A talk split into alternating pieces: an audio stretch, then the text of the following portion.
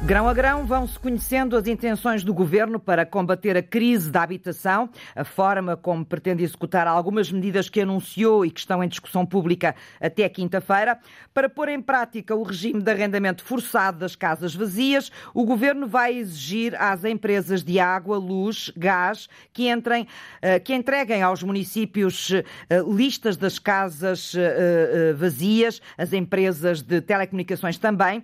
Esta comunicação passa passa a ser feita uma vez por ano para que os consumos ou a falta deles possa ser detectada. A notícia é avançada esta manhã pelo Jornal Público. Esta vai ser a forma uh, do Ministério da Habitação detectar as casas que podem ser sujeitas ao arrendamento forçado. A lei já prevê a colaboração destas empresas na identificação de casas que não estão habitadas, mas só se as autarquias fizerem esse pedido. Empresas de água, luz, gás, telecomunicações vão passar então a ter que enviar obrigatoriamente estas listagens até ao dia 1 de outubro de cada ano, listas atualizadas da ausência de consumos ou então de consumos baixos por cada prédio urbano ou cada fração autónoma é a nova proposta de lei. E agora, a Igreja diz que pouco mais pode fazer com a lista de nomes que a Comissão Independente para os Abusos Sexuais na Igreja lhe entregou depois de um ano de trabalho. A suspensão preventiva dos padres suspeitos eh, parece estar fora de questão. O bispo Bispo Auxiliar de Lisboa, Américo Aguiar, defende que as vítimas têm de estar primeiro e que é preciso a Igreja trabalhar em conjunto com o Ministério Público, mas o Cardeal Patriarca de Lisboa afasta esta possibilidade de uma suspensão preventiva dos padres suspeitos sem provas e sem contraditório. Rosa Azevedo. O Cardeal Patriarca de Lisboa garante que só o Vaticano pode suspender um padre de funções e que a decisão não pode ser tomada por um bispo. Essa é uma pena muito grave, é mais grave que, a Santa Sé poderá dar e a Santa Sé que poderá dar. Não é uma coisa que o bispo possa fazer por si. Dom Manuel Clemente, em declarações à RTP, o assunto é abuso sexual de menores na Igreja. Os testemunhos foram validados por uma comissão independente. Mas o Cardeal diz que só recebeu uma lista de nomes e que isso é pouco. Se essa lista de nomes for preenchida por factos, tanto nós como as autoridades civis podemos atuar. Dom Manuel Clemente acrescenta que estamos num país de direito e que é preciso esperar pelo contraditório. O que parece pouco para o cardeal patriarca é suficiente para o bispo auxiliar de Lisboa, Américo Aguiar. Nos próximos dias, a Comissão Diocesana, o Senhor Patriarca e uh, o Ministério Público vamos trabalhar em conjunto. Nós vamos fazer a entrega dessa mesma lista, quer à Comissão Diocesana, quer ao Ministério Público. O cardeal recusa suspender os padres suspeitos, mas deixa uma garantia. Da parte da Igreja, estamos completamente disponíveis para colaborar na resolução deste problema. As vítimas são a prioridade do Bispo Auxiliar de Lisboa, com os olhos postos em quem cometeu os crimes. Cada pessoa será colocada mediante aquilo que o quadro legal, civil e canónico a coloca e da nossa parte a prioridade são as vítimas e o seu sofrimento. O Jornal de Notícias adianta que em 10 anos o Vaticano expulsou 848 padres em todo o mundo por prática de abusos sexuais. Não se sabe se entre estes há algum padre português. A Igreja está disponível, quer colaborar, mas não parece para já ter ideias proativas para uh, resolver este problema dos abusos sexuais na Igreja. Espera-se esta semana por notícias também do novo plano do Governo para reorganizar as urgências pediátricas e ouvido pela Antena 1, o pediatra Jorge Amil Dias espera que a casa seja arrumada com pés e cabeça tem de ser feito com os cuidados necessários de informação à população, com sistemas de transporte de doentes que sejam eficientes para chegar aos locais de, de, assistência, com capacidade de internar as crianças que precisam de ser internadas nos serviços de maior proximidade. Portanto, tudo isto não, não é meramente um apagar a luz e fechar a porta, mas tem de ser um plano global de reorganização de serviços, com partilha de recursos humanos, haverá hospitais ou serviços que possam dispensar eh, médicos e enfermeiros para os serviços que ficam abertos, portanto, que haja uma racionalização da gestão, preservando aquilo que é o mais importante, que é salvar vidas. A Amel Dias faz parte do Colégio de Especialistas de Pediatria da Ordem dos Médicos. Para o médico, esta reorganização dos serviços já podia ter sido feita, está atrasada. Ela é capaz de fechar algumas urgências de pediatria, mas isso deve ser encarado de forma natural, no entender de Jorge Amil Dias, e não deve levantar preocupações de maior à população. No mapa dos tempos médios de espera das urgências gerais, a esta hora, é no Hospital Amadora Sintra que as pessoas mais desesperam. Um utente com pulseira amarela tem pela frente, nesta altura, quase 8 horas e meia de espera, quando o tempo de referência devia ser de uma hora.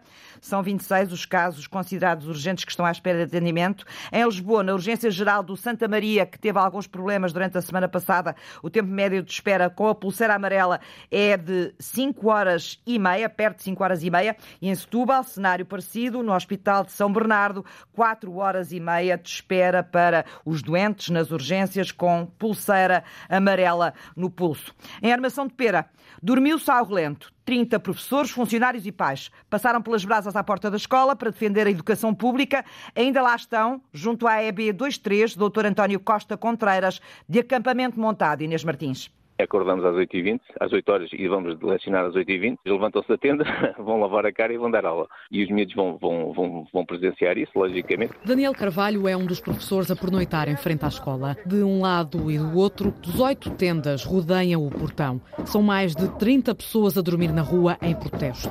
Uma ideia diferente porque é insustentável continuar com greves. Em termos de vencimento, temos colegas que têm um corte de 300 ou mais euros este mês por causa das greves que fizeram. Então resolvemos ser criativos. No meio do recinto, encontramos um caixão rodeado de velas. Simboliza a escola pública, ou seja, tudo aquilo que nós estamos a defender. Por exemplo, melhorias em termos das próprias condições das nossas instalações, em termos de materiais que nos possam ser facultados. O nosso vencimento não é adequado e temos muitas vezes que o colocar à disposição, à aquisição de materiais estas não são lutas só dos professores e funcionários.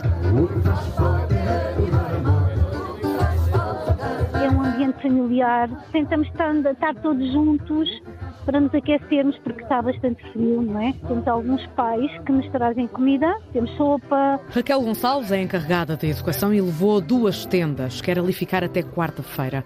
Um gesto de apoio aos professores e também em nome do filho. São eles que dão os ensinamentos ao meu filho para ele um dia ser uma grande pessoa. E eu disse ao meu filho: olha, filho, a mãe vai lutar com, com os teus professores o meu filho, com 7 anos, ele tentou arrepiar, ele disse-me assim, oh mãe, obrigada mãe por lutares por mim. Deu mais garra e mais vontade de lutar por ele. É por isso que eu estou aqui. O protesto encerra com uma marcha fúnebre à escola pública. Crise na educação, já falámos da crise nas urgências, da crise na igreja, da crise na habitação, falta o custo de vida. Alfama é um bairro turístico de Lisboa cheio de pobres, de gente sem teto, que a Associação do Património e da População de Alfama conhece de perto. De Alfama até ao Castelo de São Jorge, toda a ajuda é pouca. A reportagem de Arlinda Brandão pelas ruas íngremes do bairro de Lisboa. É nas ruas do bairro que Maria de Lourdes Pinheiro, a presidente da Associação do Património e da População de Alfama, testemunha no dia a dia as dificuldades dos moradores. A malta aí a dormir na rua que nunca mais acaba. É muito mau. É mau num país com tanta evolução, com tanta União Europeia, tanta nhanhanhanhã, e cada vez há mais gente a dormir na rua, cada vez há mais gente pobre. Maria de Lourdes foi presidente da Junta da extinta freguesia de Santo Estevão. Tínhamos um trabalho muito importante de proximidade com as pessoas. Um trabalho de proximidade que agora mantém, mas como presidente da Associação do Património e da População de Alfama. Temos um grupo de pessoas que muitas deles recebem também alimentos alguns da Junta, outros da Santa Casa, mas não chega porque as pessoas precisam de comer 30 dias, não é? E por isso muitas vezes não chega. Recebem um avio para dois ou três dias, mas depois o resto dos dias não tem. Nós damos uh, mais de 50 pessoas. A maior parte delas são pessoas que vivem sozinhas, são homens, não deixa de ser curioso. curioso. A partir aí das 11 horas vou ter aqui o pessoal todo à espera e vão ser, vai ser muita gente. Nestes tempos de crise, diz que a necessidade desta ajuda aos mais carenciados está a aumentar. O cabaz alimentar nós distribuímos quando temos. Pode ser duas vezes ao mês, pode ser uma vez por mês, mas agora ainda não tínhamos distribuído nada. As pessoas telefonaram-me a perguntar se havia qualquer coisinha. Portanto, quer dizer que as pessoas estão a passar pior. Eu nunca tive telefonemas. As pessoas estão-me a telefonar a dizer, Dona Lourdes, não há, nada, não há umas coisinhas. Eu tenho várias pessoas com reformas que vêm buscar eh, os bens que a gente dá e sei que vão buscar outros sítios para ajudar a família, para ajudar os filhos que não conseguem. Alfama, um bairro onde fervilham os turistas e esmorecem os moradores a viver cada vez pior. Von der Leyen, a presidente da Comissão Europeia, tem uma semana difícil pela frente para convencer os Estados Unidos a acabar com os subsídios às empresas norte-americanas que estão a prejudicar a economia europeia. A tensão anda no ar entre Bruxelas e Washington. Von der Leyen vai hoje ao Canadá, vai conversar com o primeiro-ministro Justin Trudeau e depois segue para os Estados Unidos para o segundo encontro com Biden, desde que ele é presidente. As tecnologias limpas, a diversificação do abastecimento energético na Europa, o apoio à Ucrânia e as relações com a China são matérias na agenda dos dois líderes, mas, sobretudo, resolver os apoios diretos que as empresas norte-americanas estão a receber por causa da inflação. Numa entrevista à CNN, o chanceler alemão Olaf Scholz, que há dois dias esteve com Biden também, admite que a eventual entrega de armas à Rússia pela China vai ter consequências, mas não adianta quais. Já avisamos a China de que não deve fornecer armas à Rússia. Temos feito esse pedido nas nossas conversas bilaterais, mas também publicamente. E de forma pública, a China já veio dizer que não vai entregar armas à Rússia. Mas é sempre necessário dizer o que deve ser dito. Se decidir entregar armas, eu penso que terá de haver consequências. Estamos numa fase em que já deixamos claro que isto não deve acontecer e, na verdade, estou relativamente otimista de que teremos sucesso com o nosso pedido neste caso.